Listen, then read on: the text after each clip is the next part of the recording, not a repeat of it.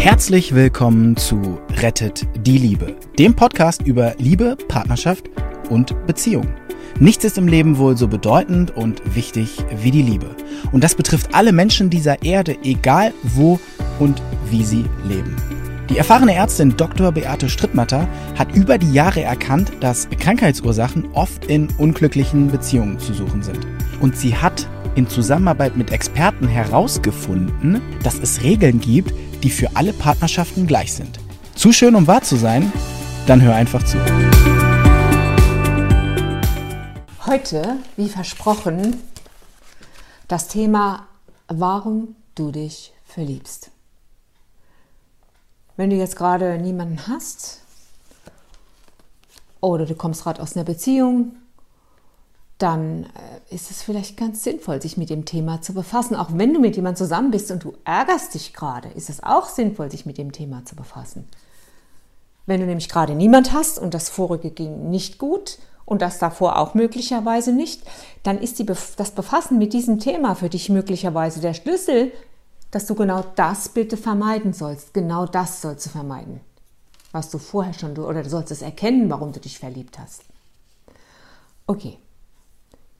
Lukas Michael Möller, der berühmte Frankfurter Psychiater, der hat mal gesagt, wenn zwei Seelen voreinander sitzen und die sind noch nicht verliebt, die kennen sich noch gar nicht oder die haben sich gerade erst kennengelernt, dann sagt die eine Seele zur anderen, okay, was hast du denn so mitgebracht? Was kannst du denn wieder für mich aufführen vielleicht? Alte Geschichten, Sound der Kindheit oder vielleicht eine Eigenschaft, die ich nicht habe oder oder. Ähm, oder vielleicht steht mir was auf der Stirn geschrieben und du musst das bitte für mich ablesen. Ah gut, das kann ich machen. Da sagt die andere Seele, was kannst du für mich machen? Okay, ich kann für dich das wieder aufführen in der Partnerschaft. Restaging zum Beispiel, Restaging in der amerikanischen Literatur, was wieder aufführen. Und bumm, bist du verliebt. Das heißt, du bist erst verliebt, behauptet er. Du bist erst verliebt, wenn die Seelen schon lange alles miteinander besprochen haben. Ist das irre? Ich habe mir gedacht, das ist ja echt, also ich meine, sowas zu behaupten, das ist ja schon heftig, ne? Aber die langen Jahre, wo ich das jetzt sehe, und das sind weit über 20, diese langen Jahre, ich muss sagen, es stimmt. Es gibt immer eine Verabredung, immer eine Verabredung. Und die Frage kann man auch anders stellen. Was hatte denn der andere im Schaufenster liegen? Weshalb du dich verliebt hast. Was war es denn, was du dich, dich da so angezogen hat? Wie zum Beispiel die Frau, die sich beklagt, ja, ähm, mein Mann, der ist so unflexibel und der will immer nie spontan was machen, mit dem kann man nicht spontan ausgehen. Das wollte letztlich, natürlich war das schon damals in einer Zeit, wo man noch reisen konnte, also weit, weit weg. Ähm, ja, wir wollten spontan nach Mallorca fliegen und er hat gesagt, nein, das muss er noch überlegen und der ist wie ein Fels und er bewegt sich nicht weg. Oh habe ich gesagt, warum haben Sie sich verliebt? Sie war immer noch in ihrem Ärger und sagte, das weiß ich nicht. Doch, doch, das weißt du. In dem Moment, wenn die Menschen sich so zurückbesinnen, was, warum sie sich verliebt haben, dann kommt oft dieses, der Ärger geht weg, die Entspannung kommt und sie schauen so nach links oben. Links oben ist übrigens der Blick, wenn wir uns an etwas erinnern wollen weshalb es auch sinnvoll ist, nach links oben zu schauen, wenn wir neue Bilder kreieren, Bilder von dem, was wir mal haben wollen. Joe Dispenza, kann ich euch nur empfehlen. Und da fängt sie an zu lächeln und sagt, ja, damals, ist noch gar nicht so lange her, die ist erst zehn Jahre verheiratet, damals, das, er war der Fels in der Brandung, er war immer zuverlässig, er war immer für mich da. Ich konnte ganz sicher sein, dass der immer auf meiner Seite ist, dass der mich verteidigen würde, dass, ja, und sie ist immer noch ganz selig, bis ihr einfällt, dass er ja eigentlich nicht nach Mallorca will. Sagt sie ihr, hören Sie mal.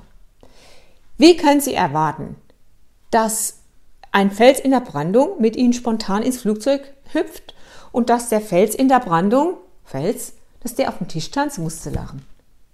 Du kannst nicht erwarten, dass die eine Seite, wegen der du den Partner gewählt hast, dass die, dass du beide Seiten hast. Du kannst nicht erwarten, dass der Mann, der sich über seine Frau aufregt, die ist so unordentlich und so unordentlich und die ist nicht strukturiert und die kriegt sie überhaupt gar nicht hin und weiß ich was. Warum haben sie sich verliebt? Das wusste er gleich. Der Ärger fiel wie von ihm ab und er sagte, ja, warten Sie mal. Dann habe ich ihm nachgeholfen und habe gesagt, Ihre Frau war fröhlich, bunt, dem Leben zugeneigt, hat immer gute Ideen. Dann sagt er, kennen Sie meine Frau? Nein, nein, ich kenne sie nicht. Ich gucke einfach nur auf die andere Seite der Medaille. Und du findest solche Fälle. Also es macht immer Sinn, mal auf die andere Seite zu schauen, weshalb du dich verliebt hast und du wirst, würdest dich wieder verlieben, weil das ist das, was du brauchst. Du brauchst den Fels in der Brandung. Du brauchst den Fels in der Brandung. Und wenn du mal in dem Buch schaust, in diesem Buch, schau bitte auf Kapitel 6. Das Kapitel heißt einfach umdrehen, die andere Seite der Medaille. So, und wenn du da schaust, ich ja, bin ja jetzt in der zweiten Ehe, ähm, wenn ich in der ersten Ehe gewusst hätte, was ich heute weiß, dann weiß ich gar nicht, ob ich getrennt wäre. Alle kochen ja auch nur mit Wasser. Ich werde dann gefragt, was machst du denn anders? Scheuklappen. Ich schaue konsequent auf die andere Seite der Medaille. Warum? Du wertschätzt den anderen in dem, wer er ist. Du wertschätzt ihn in dem, was er dir gibt, weshalb du ihn gewählt hast und weshalb du den nächsten Mann wieder wählen würdest, der dann auch nicht nach Mallorca mitfliegt. Also Kapitel 8, die andere Seite der Medaille, schau dir das bitte an. Die andere Sache, die andere Sache kann zum Beispiel sein, der andere, bei dem, bei dem fühlst du dich so zu Hause. Das fühlt sich so heimatlich an. Irgendwas ist an dem, was dich an zu Hause erinnert. Es könnte sein, dass er auch äh, bayerische Lederhosen trägt, wie deine ganze Familie. Es könnte aber auch sein, dass etwas anderes sich an zu Hause erinnert, dass er nämlich genauso ist wie dein Vater oder deine Mutter. Und dass er auch nicht zuhört oder auch unzuverlässig ist oder dich vielleicht klein macht. Dinge, die du früher erfahren hast und die spürst du in ihm, dass das da so ist und deshalb fühlst du dich so zu Hause und das kann so eine Falle sein, dass du dich in diesem Zuhausegefühl so sonst Kennst du nicht den Satz? Da schauen sich zwei frisch Verliebte an. Vielleicht ist dir auch schon so gegangen. Es ist, als ob ich dich schon ewig kenne. Am zweiten Tag der Beziehung. Na klar, warum kennst du den ewig?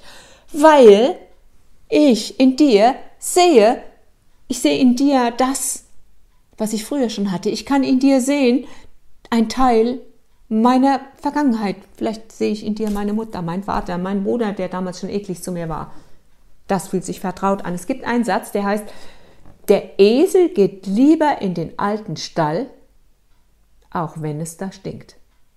Das ist ein guter Satz. Ne? Der Esel geht lieber in den, geht gerne in den alten Stall, auch wenn es da stinkt.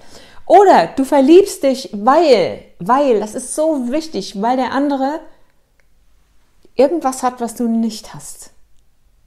Der Mann zum Beispiel, der sich beschwert hat, seine Frau ist ja so, bla bla bla. Vielleicht braucht er dringend auch Lebendigkeit und Lebensfreude und Lautheit und Buntheit und Lebendigkeit. Aber er schließt es in irgendeiner Weise aus. Dieser Mann muss nicht nur nach seinem, nach dem schauen, weshalb er die Frau ausgewählt hat, er muss sich auch klar werden, warum brauche ich das so dringend? Weil er es ausschließt. Aus irgendeinem Grund. Vielleicht haben seine Eltern gesagt, wir sind nicht laut. Bei uns wird nicht auf dem Tisch getanzt. Wir benehmen uns alle. Wir gehören vielleicht zu den besseren Leuten. Wir haben gute Tischmanieren. Und das hat er verinnerlicht. Warum? Wenn Mama sagt, so ist es richtig, dann verinnerlichst du das und dann wird das hier aufgeschrieben. Warum wird das hier aufgeschrieben? Weil immer, immer, immer ein Kind gerne dazugehören möchte. Also hat er diese Regeln von Mama oder Papa verinnerlicht und er kann nicht wirklich raus. Vielleicht ist er auch so von, von seinem Wesen her eher ein Schüchterner, also braucht er das. Er sieht diese Frau und das ganze Leben, der Duft des Lebens vereinigt sich in dieser Frau und er ist verliebt und er kann nichts mehr an nichts mehr anderes denken. Ja, warum ist er verliebt? Weil Verliebtheit ja auch ein Anbindungstrieb ist. Ich bin verliebt, ich möchte dahin, ich möchte das haben, unbedingt. Warum muss er das haben? Weil es ihm fehlt. Weil ihm genau das fehlt. Es ist das, was er ausgeschlossen hat, nachdem er sich ausstreckt. Das nennt man den Schatten. Und der Schatten ist in diesem Buch. Kapitel 4, lies es dir durch, damit wird eher wenig gearbeitet in der Psychologie. Warum nervt mich jemand anderes? Weil er irgendwas hat, was ich nicht habe. Evidenz zu sehen, warum hast du dich verliebt? Da ist das, was ich dringend brauchte. Oder die eher unauffällige Frau sehnt sich nach jemand, der mehr darstellt. Das ist dann ihr Grund, sich zu verlieben. Oder der erfolgreiche Mann, dem die schönen Frauen nachlaufen, der hat die Nase voll und er wählt ein graues Mäuschen. Warum? Die kommt ihm nicht abhanden. Vielleicht hat er schon schlechte Erfahrungen gemacht. Er wählt sie, grau wie sie ist. Vielleicht ist sie gar nicht so interessant. Er wählt sie, weil er dort einfach keine Aufregung mehr hat und weil die ihm nicht abhanden kommt. Und deshalb wählt er sie. Wehe, wenn sie dann doch mal langweilig wird. Und manche Frau hat mir schon gesagt, ach wissen Sie, mein Mann, der war so hilflos, das war so süß, wenn er im Kühlschrank guckt und dann sieht der Käse direkt vor ihm, aber er sieht es nicht. Er guckt ganz nach hinten und da ist kein Käse und das fand ich so süß. Übrigens ist das tatsächlich so. Männer haben angeborenerweise den Weitblick. Die sind ja Jäger, die müssen ja gucken, wo ist das Wild. Die Frauen haben eher die Nahsicht, weil wo ist das Baby hier? Die Frauen waren schon immer dafür zuständig, saßen in der Höhle, haben gekocht, haben die Kinder aufgezogen. Ist tatsächlich so. Wenn du dich verliebst, überleg dir gut, was brauche ich am anderen so ganz dringend? Also dieses Schattending, guck dir das dringend an. Das betrifft natürlich alle anderen, die dich auf der Straße ärgern oder die dich bei der Arbeit ärgern. Haben wir schon einiges dazu gesagt, werde ich auch noch ganz viel dazu sagen. Ähm, sich gelesen fühlen, der andere erkennt mich, der weiß, wie ich ticke, der, der, stopp, der weiß, wie du dich fühlst. War das in der Verliebtheit so? Ja, in der Verliebtheit war das so. Kann man davon ausgehen, dass es so bleibt? Nein. Die meisten, die aber so eine Erfahrung in der Verliebtheit gemacht haben, ein Blick reicht und ich weiß, wer du bist. Ein Blick reicht auf mich und er weiß, wer ich bin und er wortlos liest er mich. Ist das nicht der Traum eines jeden Babys von damals? Für das Baby war es nämlich selbstverständlich, gelesen zu werden. Wir brauchten ja nicht viel trinken, Windel, Bäuerchen, Rülpsen. Das ist das, was wir mal brauchten, auf den Arm genommen werden. Das war alles. Und leider nehmen wir diesen, diese Gewissheit, dass der, der uns liebt, Mama nämlich, oder die Bezugsperson, dass die ja schon weiß, wie es uns geht. So, jetzt gehen die aber, die gehen beide in Beziehung. Jeder hat auch sein Leben, jeder hat seine Themen und plötzlich liest der andere uns nicht mehr wirklich und die Enttäuschung ist so groß. Sie ist so groß. Und dann kann es sogar passieren, das muss ich mir mal aufschreiben für einen neuen Film, für ein neues Thema. Die, die, die Enttäuschung ist so groß, wenn der andere uns nicht mehr liest. Warum ist die groß, die Enttäuschung? Weil wir dann plötzlich das Gefühl haben, wir sind aus diesem System rausgefallen. Der andere ist nicht mehr für uns da und entsteht kurzfristig tatsächlich eine Überlebensangst. Das sind tatsächlich solche Ängste, weil nicht dazuzugehören, da haben wir alle, alle, alle, alle, wenn du nicht ganz abgebrüht bist und ein Einsiedler im Wald, nicht mehr dazugehören zu einer Gruppe, zur Familie, zu von dir gewählten Beziehungsgruppen. Das ist so viel wie ausgestoßen sein. Und da gehen bei uns die Alarmglocken an. Das ist eine Taste, die sagt, du gehörst nicht dazu. Die Sippe hat dich im Urwald liegen gelassen. Das erzeugt tatsächlich Todesängste. Also solche Dinge. Deshalb können wir uns auch verlieren. Verlieben. Dann habe ich schon oft erlebt, die gleiche Sprache sprechen. Eine Kollegin spricht Russisch, ist aus Russland, trifft an der Kletterwand einen, der spricht auch Russisch, ist auch aus Russland. Was passiert? Man fühlt sich zu Hause. Das heißt gar nicht, dass es gut gehen muss. Und für die zwei gelten alle Regeln von Beziehungen. Möglicherweise noch viel mehr, weil ihr Auswahlkriterium ist tatsächlich ähm, gleiche Sprache. Und was ist denn Verliebtheit? Verliebtheit ist wie, eine, wie ein Einrasten von einem Zahnrad. Dumm. Du gibst mir was und ich brauche das dringend, das Heimatgefühl oder das, was ich nicht habe oder etwas, was ich dringend brauche, der Fels in der Brandung. Ähm, das kann dann schon mal schiefgehen. Wenn man sich darüber bewusst ist, dann kann aus der Verliebtheit so schön Liebe werden. Ich bin dafür Beziehungscoaches. Die sollten alle drei Monate in frischen Beziehungen auftauchen. Jetzt noch ein anderer Grund, warum du dich verliebst. Du hattest vielleicht keinen Vater. Oder dein Vater war schwach. Was passiert? Da kommt einer, der ist ein bisschen dominant, der weiß, wie das Leben geht. Vielleicht ist er auch viel älter als du. Den will ich. Muss nicht unbedingt gut gehen, weil irgendwann willst du keinen Vater mehr als Partner. Oder vielleicht willst du als Mann irgendwann keine Mama, die dir sagt, was du zu tun hast. Und dann fängst du an, dich zu wehren. Und wenn ihr beide das dann jetzt nicht merkt, kann es auch mal schief gehen. Immer bevormundet sie sich, sie mich, ist dieser, die Frau, die ich Gott da vor ein paar Wochen gesehen habe, ja, und er und er und er und er, als ich da mit ihm allein war, er ist viel älter als sie, sagte, wissen Sie, die hat in mir den Vater gewählt, was soll ich denn machen? Da habe ich gesagt, treten Sie aus der Rolle raus, dringend. Es reicht schon. Sich zu distanzieren, aus der Rolle mal einen Cut zu machen, einfach aus der Rolle rauszutreten. Das heißt nicht, dass die Beziehung jetzt kaputt ist oder vorbei ist, äh, aber sie fing dann an, nicht mehr trotzig zu sein. Das ist doch cool, oder? Die hat aufgehört, sich wie eine Pubertierende zu benehmen. Und wenn ich euch jetzt sage, wie alt die beiden sind, er ist 84 und sie ist 75. Und er, ganz schlau, er hat zu mir gesagt, die hat in mir den Vater genommen. Und es hat funktioniert. Er ist aus der Rolle ausgestiegen, war sehr bewusst und hat gesagt, hier, bis hierhin und nicht weiter, ich bin nicht dein Vater. Jedes Mal, wenn sie damit anfing, stieg er, ist er einfach nur einen Schritt zur Seite gegangen und hat sie quasi in die Luft treten lassen und sie hört auf, trotzig zu sein. Sie wird zunehmend, jetzt im zarten Alter von 75, zu einer äh, erwachsenen Partnerin. Es ist nie zu früh. Es ist, also es ist nie zu spät und man ist nie zu alt, um das zu lernen. Was gibt es noch für einen Grund, sich zu verlieben. Vielleicht hast du den Film davor gesehen mit, das war der Film Passiv-Aggressiv. Warum hat sie sich verliebt? Sie wollte ihn retten. Ich habe einen Kollegen, der hat mit seiner Partnerin gekämpft und mit seiner Frau gekämpft und gekämpft. Erst war er als Patient bei mir, jetzt ist er mein Freund, also ein Freund. Der wollte sie retten. Das ist ja nicht altruistisch, wenn wir jemand retten wollen. Mal ganz ehrlich, das ist nicht altruistisch. Du musst dich nicht als besonders guter Mensch fühlen, wenn du jemand retten willst. Aber du fühlst dich doch toll. Wenn du, wenn du dich jemand retten willst, dann fühlst du dich voller Macht.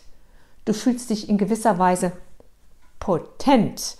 Potenziell heißt, es kommt eventuell in Frage, es hat die Kraft, in Frage zu kommen. Potenz das ist nicht nur sexuell gedacht, sondern wenn ich etwas gebe, wenn ich etwas spende, das ist auch ein Geschenk an mich, weil ich fühle mich dann reich, ich fühle mich dann potent. Wenn ich den anderen rette, dann bin ich doch der, der stärker ist, oder nicht?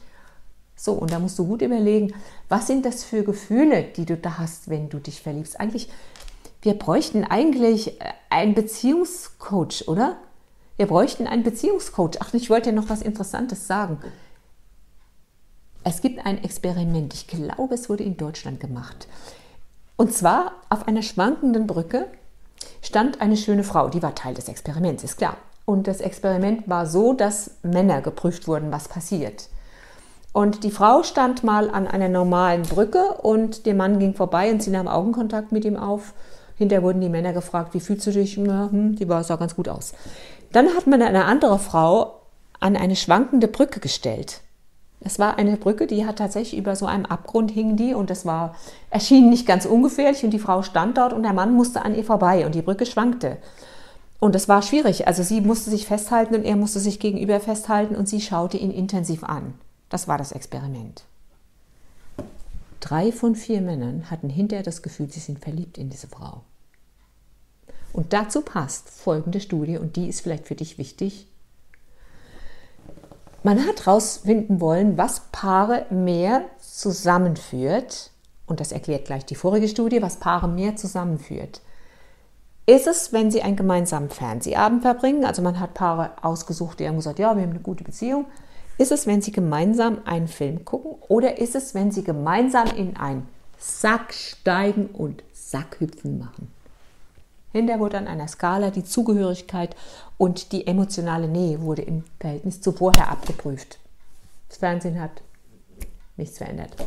Aber das Sackhüpfen, das hat die Beziehungsskala, die Emotionsskala so nach oben gebracht. Es war unglaublich. Und jetzt kann man auch verstehen, warum Männer sich verliebt fühlen, eher wenn sie einer Frau auf einer schwankenden Brücke begegnen.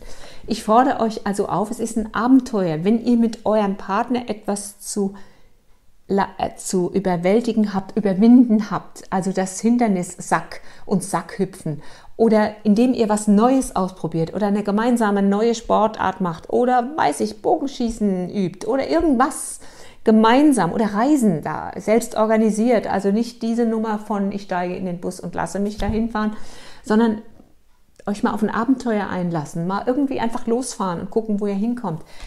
Das bindet eure Beziehung und festigt eure Beziehung mehr als alles andere. Oder Volleyball zu spielen, in der gleichen Mannschaft, das gleiche Ziel zu haben. Ihr könnt es auch gerne mal als Gegner probieren. Ne? Ist vielleicht auch ein Experiment wert. Ich wäre dafür, also ist ja klar, ein Beziehungs-, ein, ein, ein Verliebtheitsstadium ist nie das, was bleibt später. Man weiß, dass man nicht mehr als anderthalb Jahre verliebt sein kann, sonst stirbt man. Warum? Man braucht nichts zu essen, man geht über seine Grenzen, man braucht nicht zu schlafen. Geht nicht, geht nicht. Das Verliebtheitsstadium geht vorbei und danach kommt bei manchen die Beziehungsliebe oder warum habe ich den eigentlich genommen? Mein Vorschlag, Beziehungscoaches oder wenigstens die Weisheit zu verbreiten, ey, guck, wie es dir gerade geht. Oder auch wenn du in der Beziehung bist und du verliebst dich fremd. Es ist so wichtig. Du verliebst dich fremd. Was ist es genau? Fremd verlieben. Machen wir einen eigenen Film dazu. Machen wir jetzt 20 Minuten. Langt vielleicht für heute. Aber ich schreibe mir auf, fremd verlieben. Gibt einen neuen Film. Vielleicht schon den nächsten.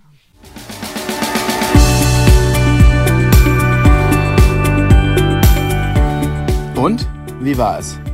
Wenn es euch gefallen hat, dann abonniert gerne den Podcast. Beate Strittmatter hat auch ein Buch geschrieben, Rettet die Liebe. Dann habt ihr die Gesetze immer zur Hand. Der Link ist in den Show Notes. Macht's gut, bis zum nächsten Podcast.